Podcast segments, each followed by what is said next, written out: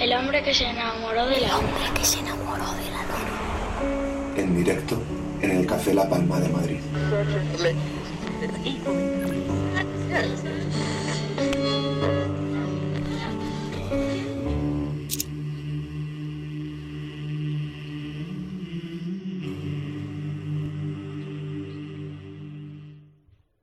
Iniciamos el, tercer bloque de la edición del hombre que se enamoró de la luna y lo hago con esa sensación de los momentos eh, realmente especiales porque uno lleva muchos años disfrutando de sus canciones y admirando una carrera que a mí me parece de las carreras más dignas e interesantes de nuestro rock y de nuestra música. Por eso para nosotros, para el equipo del Hombre Luna, es un momento muy especial deciros que vamos a estar unos minutos charlando y escuchando las canciones del gran José L. Santiago.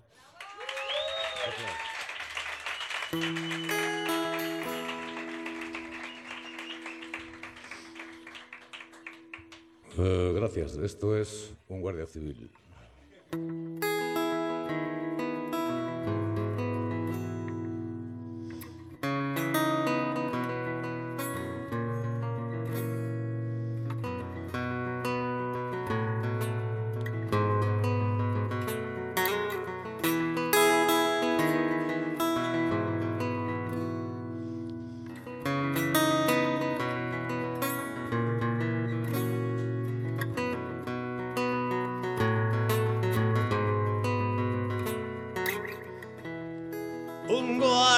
civil. Me ha tirado las llaves, las suyas de abrir las tengo aquí. A mi vera podría salir, estar junto a ti. Vivir para siempre feliz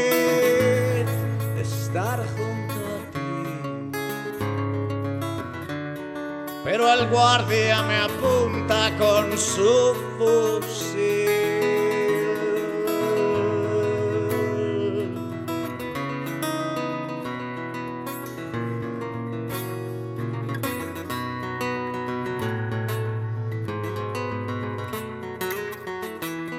Este doble cañón dos cañones más negros que yo, solo esta prisión. Es más negra y las llaves brillan al sol, las miramos los dos. Y miramos también al portón y el guardia ni yo. Olvidaremos nunca este calor.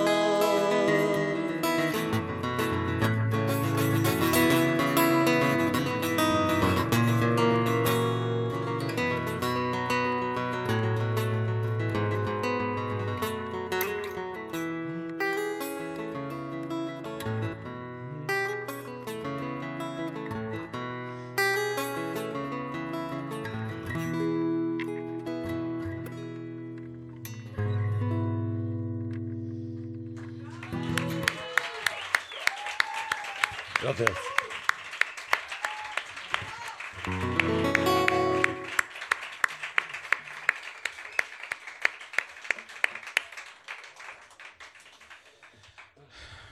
Pues uno se siente un privilegiado cuando arranca una entrevista con la que para mí es una de las canciones más bellas que se han hecho en los últimos tiempos en nuestra música. José L. Santiago, bienvenido al Hombre Luna. Muchas gracias. ¿Qué tal estás? Bien. ¿Muy bien? Muy bien, sí. Ahora un poco así porque tenía la hecho un poco el Pepe Villuela y tenía, la cejilla mal puesta y se, me ha ido la pinza, pero bueno. Eh, bueno, pues eh, como he dicho, he dicho anteriormente, José Le, es eh, un verdadero placer tenerte en nuestro programa. Pues lo mismo digo. Llevamos mucho tiempo deseando eh, encontrarnos en nuestros micrófonos, así que ante todo vamos a disfrutar de estos minutos en un lugar que yo imagino que ya habrás tocado, te habrás subido en algún momento aquí al Café La Palma. Este escenario ya es Sí, alguna vez, claro. Más de una vez y más de dos. La última hubo mala suerte. En enero una lumbagia creo que te motivó a tener que cancelar. Bueno, una hernia discal. Una hernia Tres discal. hernias discales. Bueno. Que me han tenido así fuera de combate una temporada, pero, ¿Y ya bien? pero bueno, vamos entonando. Vamos entonando. ¿Ya repuesto? No del todo, pero ahí, ahí estamos. Oye, y el hecho de volver a estas calles de Malasaña, que siempre han sido para ti un, un lugar muy especial, es para ti bueno, motivador de recuerdos y de sensaciones el hecho de, de estar aquí en, en tu Malasaña. Hombre, claro, naturalmente, siempre cuando vuelve uno a, a sus orígenes. Me pasa cuando, cuando voy al barrio mío, que es la Puerta del Ángel. Me pasa cuando vuelvo a Malasaña, pero uno en cierto modo no ve el, el barrio de ahora, ve un poco el barrio de entonces, ¿no? y, y cada esquina pues te trae recuerdos, cada, cada chingo. No tiene nada que ver ahora, pero bueno. Para bien o para mal. Pues ni para bien ni para mal, las cosas cambian, la- los bares se cierran, abren otros. Y, y- y una cosa es que lo entiendas y otra cosa es que sea para mal, ¿no? Yo pues no lo entiendo, pero ahora la, la dinámica, la dinámica del barrio, pero pero eso no quiere decir que sea que sea peor ni que sea mejor, es distinto, es ley de vida, supongo. Da pena, ¿no? El otro día cerraron el Palentino, y bueno, estuvimos ahí. Y claro, pero es lo que te digo, es ley de vida, las cosas cambian. ¿Estuviste en el día que se cerró el Palentino? Sí, me pilló en Madrid, me acerqué ahí a darle un abrazo a Loli, claro. Qué bueno. Y a Juanito y a... Bueno, a Castro iba a decir, ¿no? Pero Castro, a castellano. Y bueno, pues sí, a despedirme de allí, me tomé mi último cortadito allí. Qué bueno. Y bueno, pues ahí... ¿Qué lugares todavía resisten eh, al tiempo aquí en Malasaña y que te gusta? Hombre, está la Vía Láctea, que es una cosa heroica, ya. Lo que... Yo creo que es un ejemplo de saber adaptarse a, a todo. Porque yo cuando vine a Malasaña con 20 añitos o por ahí ya estaba. Y cuando me fui, ahí seguía. Y ahora cuando vengo ahí sigue, ¿no? Y ahí está David Crae, pues, y, y su equipo, pues, manteniendo eh, el pabellón bien alto. Pero debe ser el único, ahora que lo pienso. Bueno, el 2D, el 2D sigue ahí, aunque también perdimos a Elia hace poco. Pero lo que te digo, las cosas cambian y... y no puedes hacer nada. Eh, he leído preparando la entrevista un texto tuyo del año 2014 eh, que le dedicabas a, a Malasaña, eh, recordando los lugares eh, más míticos donde, bueno, pues abordabas todo, las, eh, todos los recuerdos, todo lo que había supuesto para ti, un- el hecho de encontrarte a gente tan interesante, tanto de músicos, guitarristas, gente del mundo de la cultura, y, y que me, pareció un texto realmente emocionante. Decías que, por ejemplo, que estas calles, estos, estos espacios, te había llevado a conocer a gente que yo creo que aparte de referentes a nivel cultural, eh, entiendo que has establecido una amistad muy potente, gente como Julián Hernández, Jorge Martínez, Manu Chao, Antonio Vega, Javier Corcovado, Ajo, a la que aquí queremos un montón, Pablo Carbonell, es decir, Santiago y Luis Auserón. Enumerabas, esto es- solo es una décima parte quizá de todas las personas que, enumerabas eh, por allí. Eh, bueno, eh, el, significado emocional que tiene a veces los barrios y que perduran ¿no? y, que, y que determinan tanto a nivel personal como artístico. Bueno, sí, pero en, en Malasaña, en aquella época, me estoy refiriendo a últimos de los 80, a principios de los 90, eh, yo creo que nos juntamos un montón de gente, lo único que queríamos era escuchar música y hacerla eh, tranquilamente, sin, sin el tipo de prejuicios que se habían instalado, porque esta era una sociedad muy, muy sectaria, ¿no? Para en los 80 aquí, de- sobre todo a la hora de, pues eso, de asistir a conciertos, incluso de, bueno, aquello de las tribus y eso, ¿no? Entonces había mucho prejuicio y, y- y no, había, no había manera de, de ir a un concierto tranquilamente. Yo me acuerdo de ir a ver a los Cramps y les escupían, eh, a unos les gustaba, a otros no, se lo tomaban un poco de una manera, digamos, deportiva, ¿no? Eh, El, el hecho de asistir a un concierto era, consistía más bien en posicionarse socialmente que, que en otra cosa, ¿no? La música estaba un poco en segundo plano. Y yo creo que coincidimos en los bares de Malasaña una serie de gente que estábamos hartos de todo eso y que lo que queríamos era escuchar todo tipo de música con los oídos abiertos y, y- disfrutar simplemente, ¿no? Coincidió en el tiempo, en el espacio allí y, y- realmente la premisa era esa, escuchar música, ¿no? Y te podías encontrar a toda esta, toda esta la lista es mucho más larga de, Sí, por de gente y a verdaderas enciclopedias, ¿no? De, para, un, para un músico de rock, un aspirante a músico de rock, el caldo era ideal, vamos, era, porque además hacían conciertos. Llevas años viviendo en Barcelona, has hecho el recorrido inverso de lo que hablábamos antes con Nora Norman. Sí, se lo comentaba antes, digo, vamos al revés. Vamos a- sí, sí. Os habéis cruzado en Zaragoza. Sí, además yo estoy muy cerca de su pueblo, de Sabadell. Yo estoy en Moncada, no estoy en Barcelona, pero a mí yo la gran ciudad ya me agobia. Y, llevo ya una temporada en Moncada y Resaca, que es un pueblo, pues no es que sea un pueblo bonito, pero es muy tranquilo, está ahí en la... Es un pueblo obrero, es un pueblo sencillo, que se, se vive muy bien ahí y, está el campo muy cerca. Yo el campo es que lo necesito. Yo ya me fui de Madrid hace mucho tiempo, me fui a, al Monte Pelao y, y desde entonces pues, pues he procurado tener eso cerca, un bosquecillo cerca por lo menos, para escaparme. Y, y- pero también el hecho de vivir en Barcelona te da oportunidades de vivir cerca de gente tan interesante como, como Refri, como el, el productor de Transilvania, ese, Ah, claro. ese discazo, que, tu último disco de tu carrera en solitario, que ha sido también favorecido por vuestra cercanía, por vivir relativamente cerca el uno del otro.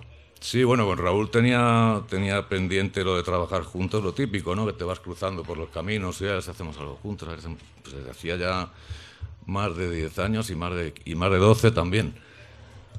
Y, yo lo conocí aquí en Madrid, a Raúl, en, en un aniversario de, de la revista Rock de Luz, que él era el director musical y tuvo a bien invitarme y estuvimos haciendo el tonto con las guitarras un poco ahí en el camerino y descubrimos que, bueno, que nos entendíamos. Desde entonces, pues yo he seguido su carrera, él ha seguido la mía y, y al encontrarnos en, en Barcelona cerca, pues, pues estaba claro que había llegado el momento, ¿no? Había llegado, había que forzar los. Sí, los además es un, es un músico que, que no piensa tampoco en estilos, no, no tiene prejuicios de este tipo y, y a mí eso me interesa, porque yo tampoco, yo a la hora, ni, ni- ni a la hora de, de interpretar, ni a la hora de escribir, ni a la hora de nada, no me gusta pensar en estilos, me gusta pensar en la canción como un ente eh, independiente de todo esto. Luego ya a la hora de vestirla, pues te puedes acercar aquí o te puedes acercar allí, pero yo trabajo mejor... eh, fuera de esa cuadrícula, ¿no? De los estilos y de los palos y de todo eso. Y entonces, en vez de acercarme yo a los estilos, pues dejo que se acerquen a mí. Que se acerca. Y, y estoy mucho más cómodo así. Entonces, con Nacho Mastreta, cuando trabajé con él, pues también, ¿no? Era algo que nos unía y con Pablo Nova también. Y con todos los músicos que intento acercarme, pues, pues tienen este tipo de, de, de- de concepto de, de- de lo que es la música, ¿no? Que está, bueno, pues la, pues la canción está por encima de, de- de cualquier otro tipo de consideraciones. Y Raúl Refri, finalmente, ¿qué, qué te ha aportado? ¿Cuál ha sido el, el salto eh, hacia adelante que, que ves que es un reflejo objetivo en tus canciones en Transilvania? Bueno, a la hora de vestirla las canciones, porque yo a mí me gusta llegar al estudio con, con todo muy terminado y yo antes era muy mandón. Yo quería esto así, quería esto asado. Con el tiempo he aprendido a dejarme, ¿no? Yo a ver por dónde sale este tío, porque salen cosas muy interesantes. Y, y la aportación de Raúl ha sido sobre todo a nivel de la paleta de colores que hemos usado. A mí me interesaba usar, pues lo mismo que te decía de los estilos, pues con los instrumentos, ¿no? Entonces, yo era muy talibán de los instrumentos acústicos, de todo esto, de- y muy puros y, y me apetecía trabajar con sintetizadores y cosas de estas. Sé que Raúl tiene un montón, entonces ya le dije, digo, saca los cacharros raros que tienes por ahí que vamos, que vamos a... a conectarlos. Sí, pero al fin y al cabo, pues donde entra un, un Moog, un sintetizador por graves, pues eh, yo tenía a lo mejor en la cabeza un chelo con arco. Son intercambiables, ¿no? Lo que, lo que tienes son... Es lo que te decía, a la hora de vestirlas, pues las canciones eh, tienes toda la libertad del mundo igual que con los estilos, igual que con todo esto. Uh -huh. Me apetecía eso, ampliarla, o más que ampliar, cambiarla la paleta de colores uh -huh. y mezclar acústicos con texturas acústicas con texturas más, más, iba a decir modernas, porque tampoco es que sea muy moderno, ¿no? Son, son cacharros que ya se usaban en los 70, pero que yo nunca había tocado. A ver uh -huh. cómo quedaban mis cosas con estos colores y, y, la verdad que estoy muy contento y fue una grabación muy muy, muy amena, muy, muy maja y muy edificante pero, y muy divertida, nos rimos mucho. ¿Es fácil trabajar con, con Raúl, llegar a, a sí, consensos y...? Sí, eh, adolece de cierta incontinencia, de, está con muchas ideas y no sé qué, pero bueno, ah, esto, esto es mucho Es mejor. difícil seguirle. Eh, sí, sí. Es difícil pararle los pies, ¿no? Pero pues, es mejor esto que no un tío que te diga, vale, ¿no? Sí. Entonces, prefiero que me vendan ideas y, luego ya las madres, esto sí, esto no, chicos, esto es... Pues, pues vamos a coger esto y la verdad que ha aportado mucho, ha aportado muchas ideas. José, le hemos estado hablando eh, pues con Nora Norman con su primer disco. Que por cierto, cuando escuchas a un artista anunciar y vender con, con esa ilusión el primer disco, ¿qué sientes? ¿Qué, ¿Qué, recuerdos? Te echas la vista atrás y dices, ostras, ¿te acuerdas cuando tú presentabas tu primer disco? Eh, claro que me acuerdo yo tengo la sensación de que, de que antes lo de grabar un disco era como, yo qué sé, como salir en la tele, por ejemplo, era la leche, ¿no? Y grabar, grabar un disco era, era muy, muy difícil, ¿no? Y lo, y lo es, pero grabar tu primer disco. Antes éramos menos músicos, ¿eh? los que habíamos. Ahora, ahora, somos un montón. Y ahora yo, a, lo, a, lo, que iba yo, ahora el reto está en mantenerse porque acceder al estudio de grabación, acceder... yo, yo no tenía una guitarra mía, cuando grabé el primer disco lo grabé con una guitarra prestada, porque no, era mía. Entonces, en ese sentido, pues ahora hay muchísima más información, también la música corre con... es muy difícil seguirlo. Entonces el hecho de destacar entre tanta, entre tanta información pues está complicado, está complicado. Y yo recuerdo aquello, pues eso, a mí me, ha hecho mucha, mucha ilusión ver a Nora tan ilusionada con su primer trabajo y todo eso, porque, claro, te retrotrae hasta...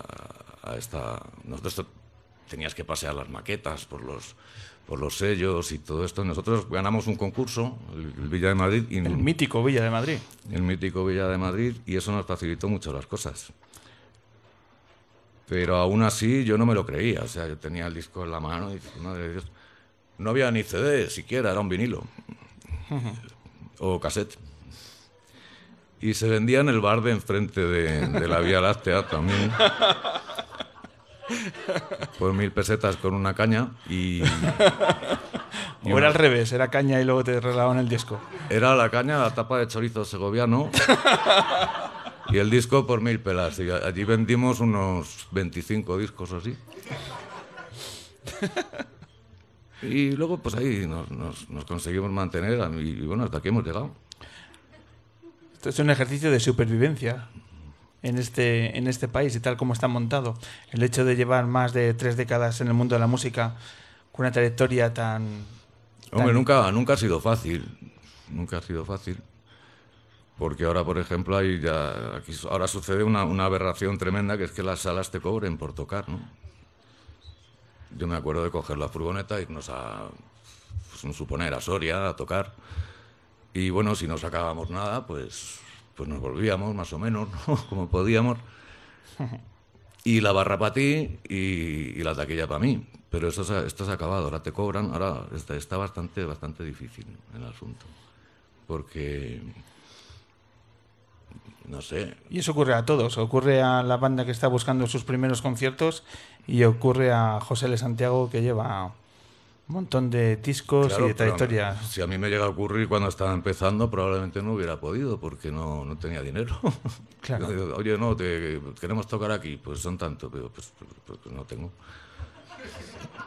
Entonces, Cuando las matemáticas son sencillas, son sencillas. Entonces está, entonces está, está muy complicado, está como todo. Entonces o, tienes pasta o no, o no hay manera, de te montas una cooperativa, como comentaba antes. Ainhoa. Ainhoa y, o cosas así, ¿no?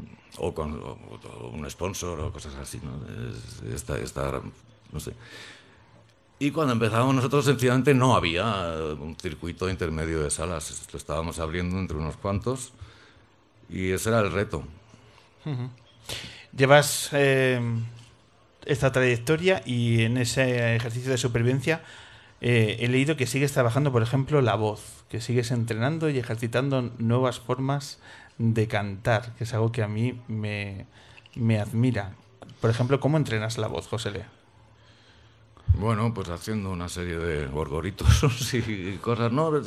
Tema de, de constancia. Yo no quería ser cantante. Yo cuando empecé a escribir canciones, mi idea era que las, que las cantara otro, yo estar en una esquina tocando la guitarra tan tranquilo, echándome un cigarrito. Pero claro, llegas al local de ensayo y tienes que enseñar las canciones a tus compañeros y bueno, hay un micro ahí, te tienes que arrimar y, y ahí ya me quedé, ahí, en medio. ¿La decisión quién la tomó? De Y- decir, pues ¿Eh? José Le, ¿quién, quién decidió que José Le iba a ser la voz de...? No, nadie, porque de- mira, traigo esta canción, la cantas, la tocas y, y cuando termina, pues estás, estás pegado al micro, los demás están ahí. Y mira, traigo otra vez y al final pues ahí te has quedado. Eh, A mí, a mí no me hacía nada de gracia y, y por eso me puse las pilas con un poco con la voz, porque digo, esto tengo que disfrutarlo de alguna manera, ¿no? Y ahora realmente disfruto cantando. Sí. Pero bueno, esto es algo que se tienes que trabajar siempre, cada uno, yo creo en todas las profesiones, ¿no? Tienes que intentar, siempre hay algo que aprender. Entonces, cada, cada nuevo reto que afrontas, pues intentar sorprenderte a ti mismo, más que sorprender a los demás, sorprenderte a ti. Y, y, pues yo lo he intentado con la voz ahora, ¿no? Por- porque llevaba mucho tiempo sin sorprenderme nada. Entonces, bueno, pues llegas un poquito más aquí, un poquito más allí, más armónicos, más... Eh, me ha sorprendido también es, eh, eh, leerte decir que en estos acústicos, en tu carrera en solitario, bueno, que también te has acompañado en banda, defendiendo tus canciones de, de tus discos en solitario, pero que un concierto en acústico es más agotador físicamente que un concierto con los enemigos, por ejemplo. ¿Por qué? No, físicamente es agotador siempre, porque. Pero sí que psíquicamente sí. Exi- Exige mucha más concentración. Por otro lado, también tienes mucha más libertad. Quiero decir, si quieres alargar una canción o cortarla, la cortas y se ha acabado. No. No, eh, nadie dice, Eso "Oye, ocurre, ¿no? ¿Qué haces, tío? Eh, pero sí que es verdad que estás solo. Y esto impone mucho, ¿no? Y yo no me acostumbro, yo me sigo poniendo súper nervioso. Me pongo mucho más nervioso ahora que sé que voy a tener que tocar yo solo que, que no si tuviera una banda detrás. Pero los, Deberíamos cobrar más porque es más difícil. To- tocando, tocando solos que con banda. Pero bueno. Eh, ¿Y los, los nervios, como uno aprende a dominarlos, los nervios, o es mejor no dominarlos y que, que fluyan? No, no, tienes que dominarlo como sea, porque si no, no das una. Va probando uno cosas. No funciona ninguna. Pero bueno, las pruebas y, más o menos. Oye, José, el contacto con el público después de tantos años, eh, después de tener eh, tantísima gente siguiendo los enemigos, ¿has notado que ese público de los enemigos es, es tu público de tus conciertos en un formato más acústico, por tanto con una sonoridad diferente? ¿Has adquirido un nuevo público a través de este de estas nuevas canciones? Supongo que hay de todo, que es lo normal. Habrá gente que le gusta eh, ir a los enemigos y, y- y le guste la contundencia en el directo y gente que, que, bueno, que prefiera esto y gente que le guste las dos cosas. Supongo que hay, que hay de todo. A mí en solitario viene menos gente verme que con los enemigos. ¿Cómo están los enemigos ahora mismo? ¿En qué momento después de vuestro regreso de hace unos años? Pues hace mucho que no, que no nos vemos ni que tocamos ni nada y precisamente mañana, no, pasado mañana queda con Fino porque ya va siendo hora de que grabemos algo y todo eso. Hombre, Claro, ¿eh? hombre.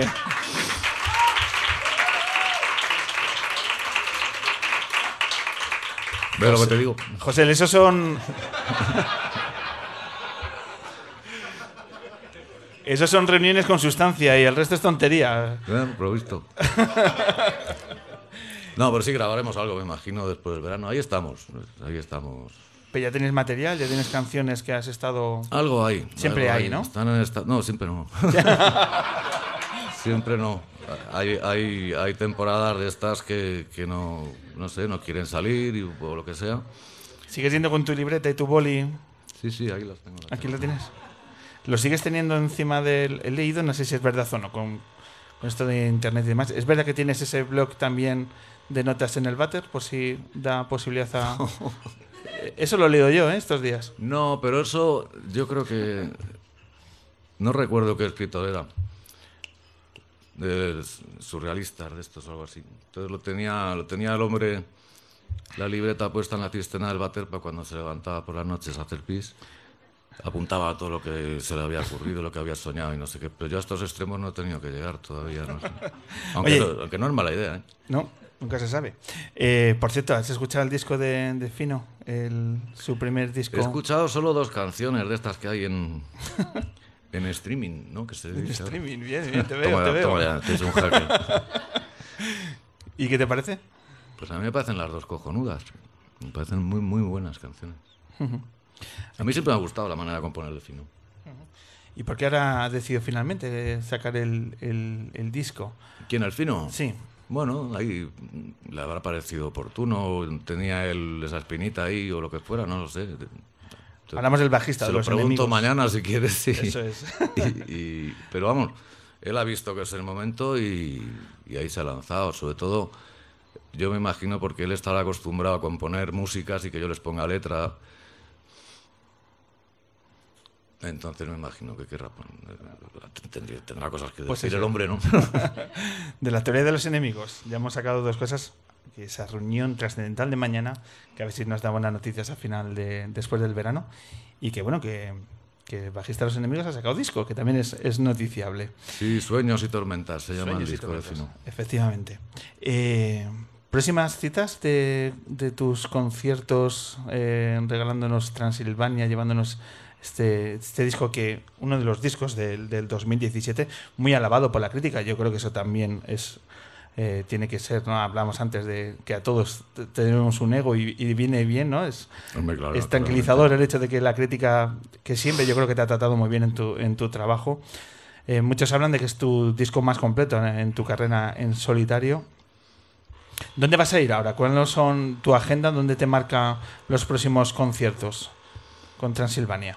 Eh, pues ahora mismo hemos estado desde, desde el otoño pasado con la banda, por ahí en todo tipo de, de, recintos, pequeñitos, medianos, un poquito más medianos. y, ahora empiezo a, eh, la semana que viene con David Crae, eh, con dos guitarras acústicas y, hacer una gira así en formato folk, que es un formato que yo cada vez me siento más a gusto en. Y esto fue un reto también, cuando dejamos los enemigos, pues digo, bueno, pues voy a tener que volver a los bares y, y a, y a- y a aprender, porque la, la manera de afrontar un acústico es completamente distinta. En, en Cartagena estaremos el jueves, en la sala Mr. Witt. En Cieza, Murcia, el viernes. Y en Elche, el sábado. Y luego tenemos el 12 de mayo ya con la banda, estamos en Navarra. eh, y ya no me acuerdo de más. No, suelo pensar a mucho largo plazo.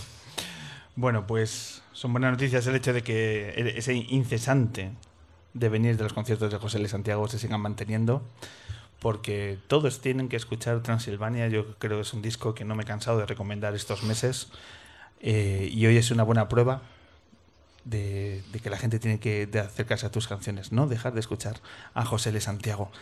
¿Qué te apetece tocar ahora, José L? ¿Eh, perdón? ¿Qué te apetece tocar ahora? Pues antes estaba Natalia hablando del oscuro y no sé qué, vamos a hacer una canción oscura. Vamos a hablar de la parte oscura que tenemos todos dentro y que a veces creemos que, que ya no está y de repente va y sale la muy jodida. Y dices, hola. Ahí está, ahí está siempre. Pues venga, retomas el espacio.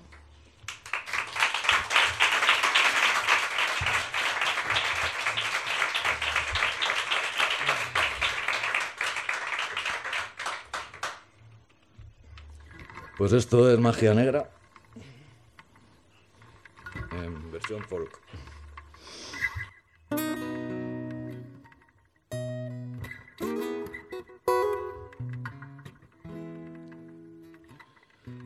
Es quien dice. Solo yo sé que existe. Claro que sé, nunca se fue mi magia triste. Vuelvo a reptar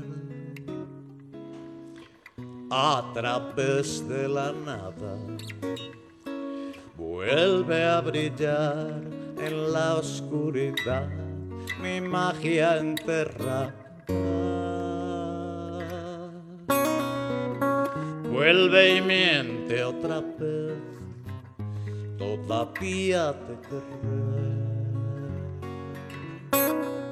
Suerte, apréndeme bien, magia negra, bailame.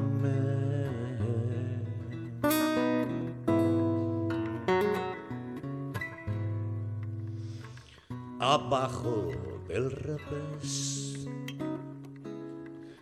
en un silencio nuevo, en otra piel nueva también, magia mi cielo.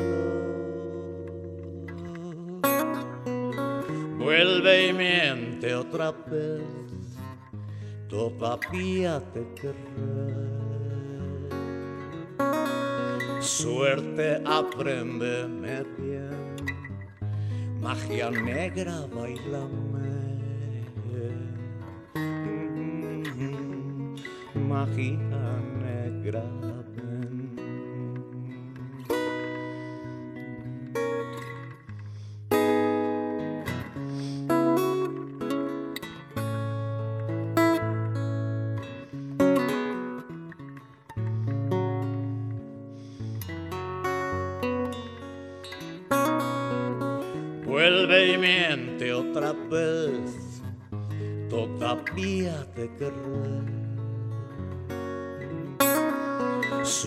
Suerte, apréndeme bien, magia negra, bailame.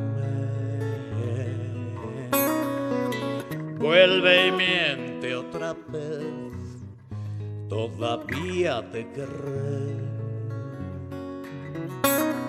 Suerte, apréndeme bien, magia negra, bailame. Magia negra.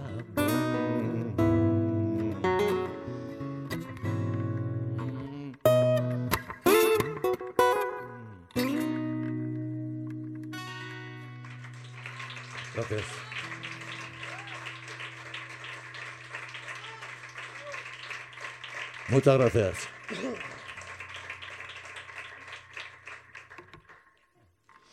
No, esto es El Bosque. Es una canción que habla, pues no tiene mayor misterio de las cosas que, que te puedes encontrar por el bosque.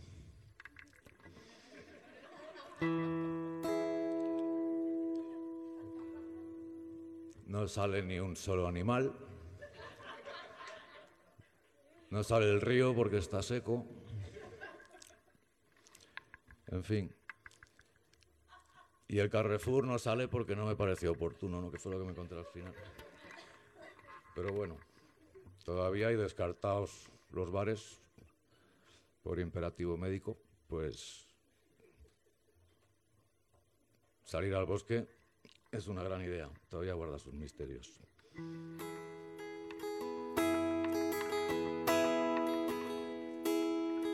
Dicen algunas hierbas que extraen su fuerza en la luz lunar. Dicen que en cada piedra hay una puerta y ya.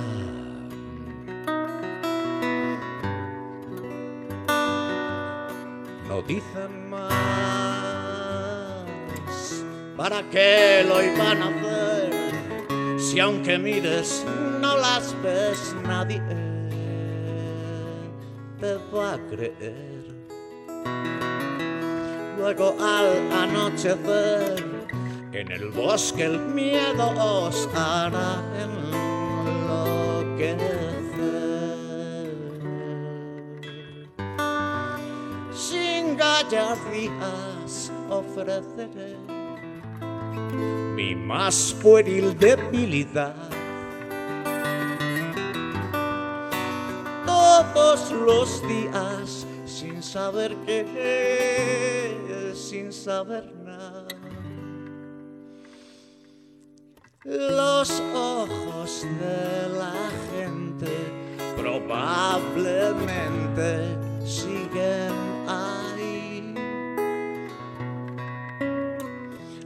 Aproximadamente a razón de un par por nariz.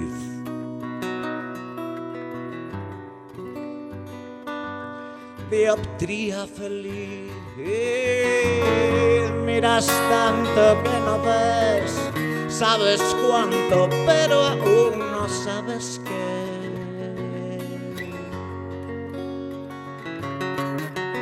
Luego al anochecer, en el bosque el miedo os hará enloquecer.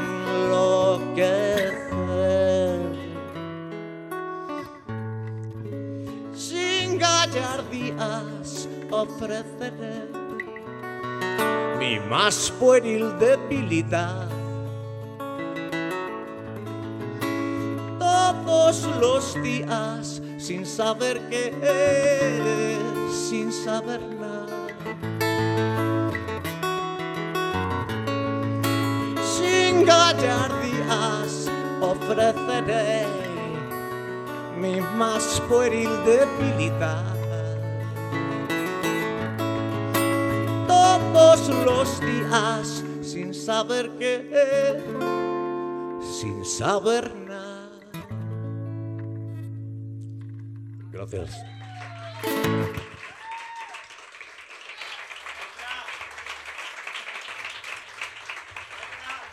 Muchas gracias. Muchísimas gracias, José L. Santiago. Un verdadero honor tu visita a nuestro programa. No digo, muchas gracias.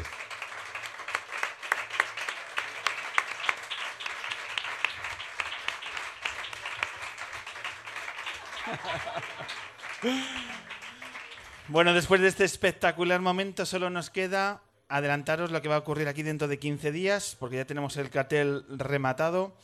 En el primer fin de semana de mayo vamos a irnos a sonidos diferentes. Vamos a irnos a sonidos tropicales a través de la música de Sandra El Bernardo. mundo nuevamente entre los árboles y la vida. El mar y el cielo, desde islas y volcanes, hoy he vuelto. Sandra nos va a presentar su nuevo disco, Trópico Ideal, y nos apetece, nos apetece de descubrir qué es esto de sonidos tropicales. Así que con Sandra Bernardo abriremos una luna que luego tendrá la continuidad con un deportista. Eh, tenemos eh, abandonado el mundo del deporte y nos apetece traer a deportistas diferentes y deportistas luneros. Y mucha atención porque lo que tenemos es ni más ni menos que el primer medallista olímpico en este país después de décadas. donde En los Juegos Olímpicos de Invierno. Tendremos a Regino Hernández, medalla de oro snowboard en los últimos Juegos Olímpicos de, de invierno y un tipo que hay que escuchar porque tiene cosas muy muy interesantes que decir y que eh, acercar aquí a los luneros. Así que Regino Hernández, un medalla de oro olímpico aquí en la luna.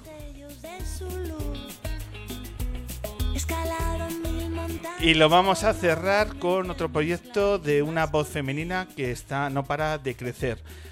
Se reencuentra con la luna, tendremos aquí a L.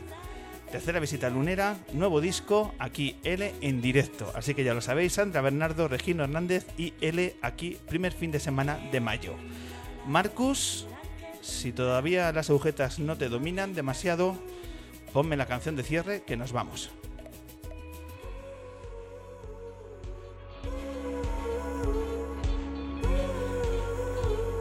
Y en homenaje a Nora Norman nos vamos con una canción de Stevie Wonder, ni más ni menos.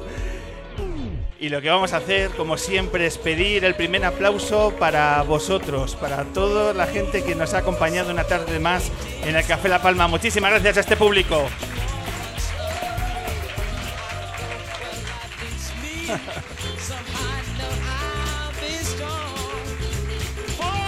Ya es hora que la gente conozca este público guapo, inteligente, con inquietudes y que pasa de correr. Así que muchísimas gracias a este público. Muchísimas gracias, por supuesto, a nuestros invitados. Recordaremos la tarde-noche que pasamos con la maravillosa Nora Norman.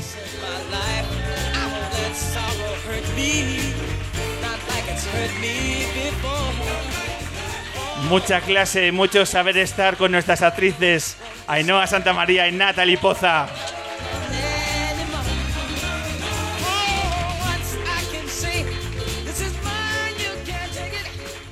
Y la voz estuvo en la luna y fue a través de José L. Santiago.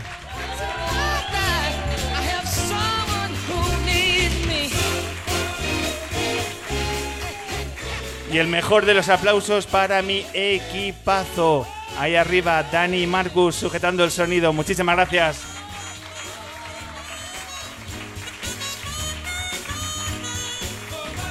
Ella vale para todo y hoy en las fotografías ella es Rebeca Mayorga. Muchísimas gracias.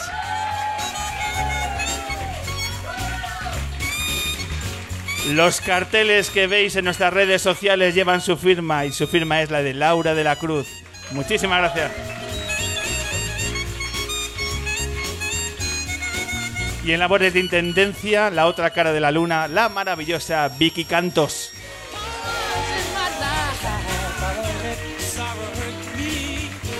Por supuesto, muchísimas gracias a la gente de Docunfy, que nos vemos aquí en 15 días. Ha sido un placer. Pablo Lente se despide porque estoy muy cansado ya. Muchísimas gracias, compañeros.